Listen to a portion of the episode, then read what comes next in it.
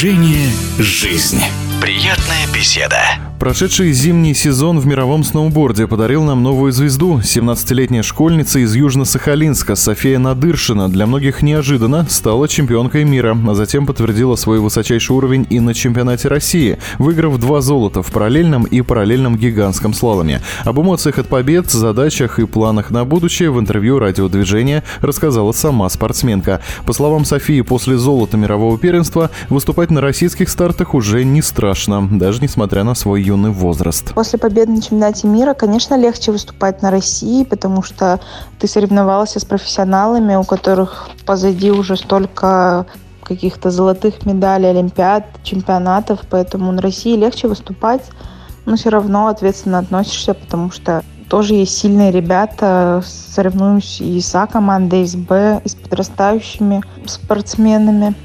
Поэтому конечно, дает уверенности, когда выигрываешь чемпионат мира. Еще вспоминая чемпионат мира, София признается, что эйфория и эмоции после него уже улеглись, и даже оценку своему выступлению она дает весьма скромную. Уже нет таких ярких эмоций, как на следующий день после чемпионата мира, но все равно вспоминаю этот день какой-то теплотой, потому что это был мой первый чемпионат, и так хорошо он сложился, что у меня первое место, второе.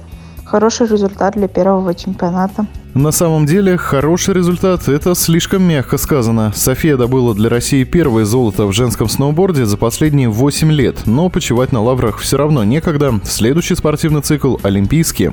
Этот сезон получился очень насыщенный, так как было очень много стартов и много побед, также были поражения, но есть над чем поработать. Следующий год Олимпийский, будем к нему готовиться. А так, э, довольна этим сезоном жду уже следующий. Ну а пока в ближайших планах спортсменки победы не спортивные, а учебные. Все-таки в этом году ей еще выпускаться из школы. Кстати, с выбором будущей профессии Соня уже определилась. Ближайшие планы – закончить школу, сдать ЕГЭ.